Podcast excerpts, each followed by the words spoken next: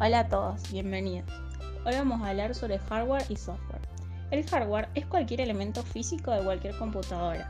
Sus componentes son monitor, placa base, CPU, memoria RAM, tarjeta de expansión, fuente de alimentación, unidad de disco óptico, disco duro, teclado y mouse. El software es aquello que le indica al hardware qué hacer y cómo hacer. Sus componentes son programas computacionales y aplicaciones móviles como videojuegos, editores de fotografía y navegadores web.